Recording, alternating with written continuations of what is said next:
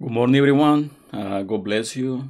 I hope you're gonna have a good day today. It's a pleasure to me to be here today with a new live streaming. Uh, yesterday we talking about the mustard seed, and we're saying like uh, our faith gotta be growing up all the time. It cannot stay the same. We cannot keep that same faith like uh, for every. Um, you need to be growing up, you know. But to grow our faith, need to be a close relationship with God. And today we're gonna talk about when Jesus select um, the twelve and sending out. Um, there gonna be some kind um a few verses like that are very very deep, and they're teaching us like uh, something very important. And we made a comparison between that day between the twelve, you know, disciples, and we do a comparison to today's disciples, and we're gonna see a lot of difference. And uh, the chart, the text we're gonna talk today is uh, Mark chapter 4, verse 7 to 13. And um, he said, like, according to 12 to him, he began to send them out two by two and give them authority over impure spirits. So the text started like uh, Jesus called the 12. He called them, and after he called them, like uh, he said, he began to send them out two by two. And that's not was the, the only thing he did. The Bible said, then he gave them authority over impure spirits. So when you are disciple of Jesus, when you are like a Christian, when you are part of the body of Jesus Christ, and God give you authority. He gives you authority over impure spirits. But this is something that happens right now. Like uh, a lot of people, they don't know like um, uh, what kind of authority they have. Some people like uh, they're fanatic. They are like um, about like a impure spirit, about demons, about a lot of things. And today's in this time, like uh, a lot of people doesn't believe in like uh, impure spirit in the spiritual world. But the Bible specify in these chapters like uh, Jesus sent the 12, two by two. And the verse 8 said like there were his instructions, take nothing for the journey except stuff, no bread, no bag, no money in your belt, wear sandals but no an extra shirt. And we've seen something like uh, deep on this. We see like i Jesus said like uh, okay go, I send you out. I give you authority, but these are the instructions. Take nothing for the journey except your stuff.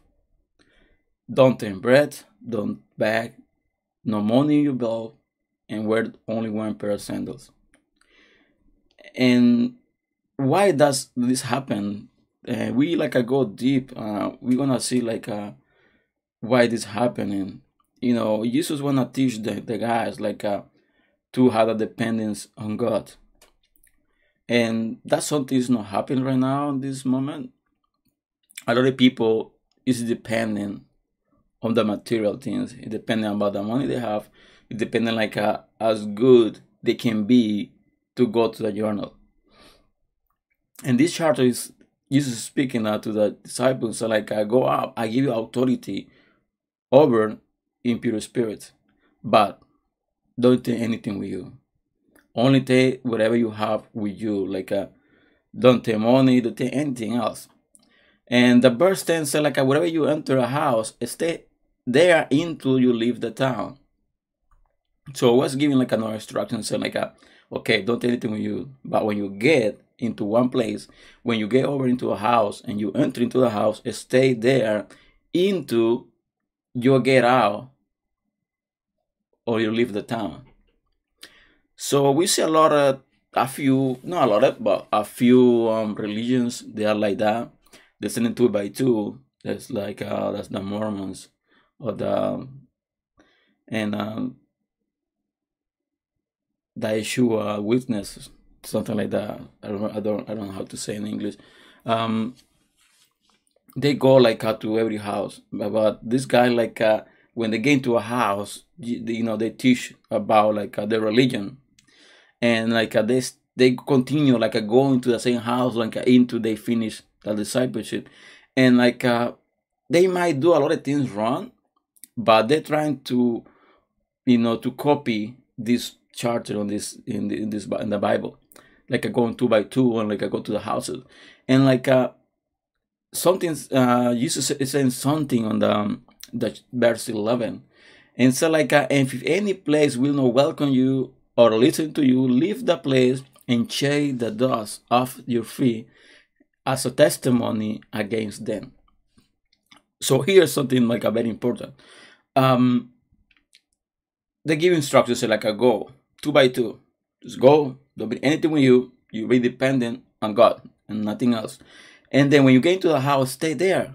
Don't go like uh, to different houses. You go to one house and stay there until you get out of the, of the town. And then after say like a but just in case you are not welcome, you are not listening, use leave the place and shake the dust off your feet and say something like important, so like a as testimony against them. And that's something we don't really pay attention too much on the Bible. Uh, because saying like uh, if someone go to speak about the gospel to a house, to a town, to a place, to some people, and then refuse the word of God, they refuse the good news. And the Bible said disciple got authority to wipe off, wipe off the dust of their feet. And that's gonna be against a testimony against them. And that's something scary. Because a lot of people's like uh, they go to the to the towns speak about the gospel, but a lot of people don't want to listen. A lot of people that sometimes even don't, don't care about the, about the gospel.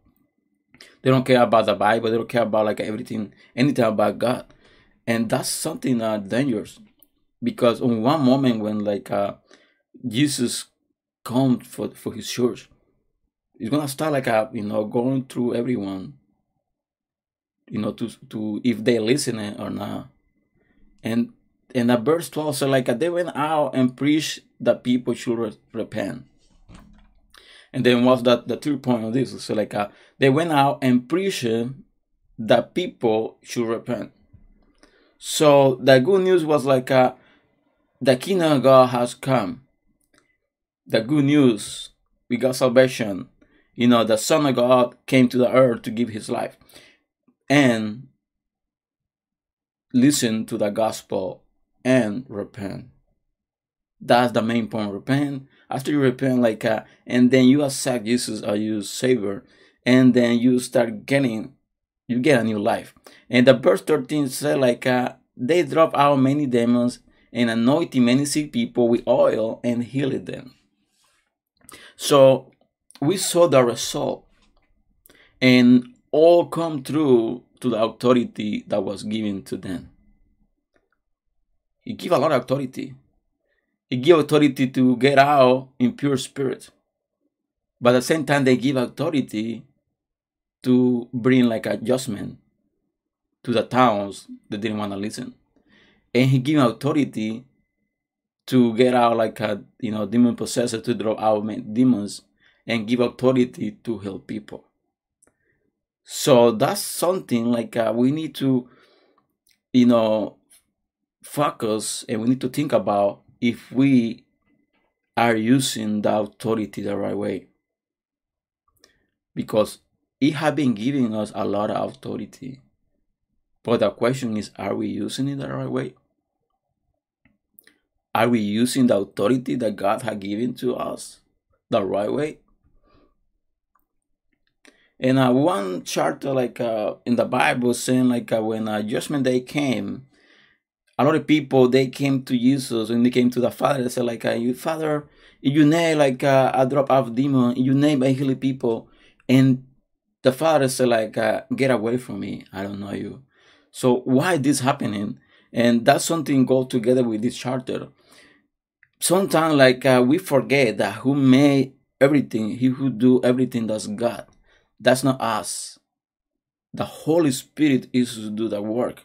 We only are instruments but authority have been given to us. And we gotta know how to use the authority the right way. Because sometimes we use authority to feel important to feel the best of the best to feel the more important people in the kingdom of god. The authority wasn't given to do that. Was given to bring freedom. Was given to heal people. Was given to drop out demon to make people free. Not to feel the better. And something is important on this chapter too. It's like a, god tells us to focus on his dependence not on like a all material thing or in the money we have knowing like a, the knowledge you might have not like a, oh i'm gonna after i save a, lot, good money then i go around the world to preach the gospel. No. Jesus said like i don't take anything with you. Only not take bread, not take like a bag, not take money in your belt, and only the sandal you have put on. Don't bring any extra. You need to be dependent on God. But in this time, a lot of people they want to have something to be able to do the job. And that something can happen. My people say like uh, you know what, like uh, we are talking like uh, like a fanatic. No, I'm not talking as fanatic uh, talking like a son of God who have been like a depending on God on everything. I don't depend like a how, how much money is in my account. I don't depend like a how how many people like I say, oh, you are doing a really good job. I'm not depending on that. I depending on God that He is taking care and He will take care of all my needs because I taking care of His kingdom.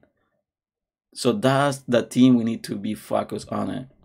To work hard and use the authority that God has been given to us. So this is the the um, the reflection for today, and I hope have been blessed to you, and uh, ask you to share this video and have been a blessing to you, and like uh, and how we can see you again like uh, next Saturday at 6 a.m. with a new live streaming, and um, I hope this have been blessed to you, and I hope you're gonna have a good day today and um, enjoy the rest of the day. If you're going to church today, like uh, have fun, enjoy, and start thinking about this, how you are using the authority that God has given to you. So see you.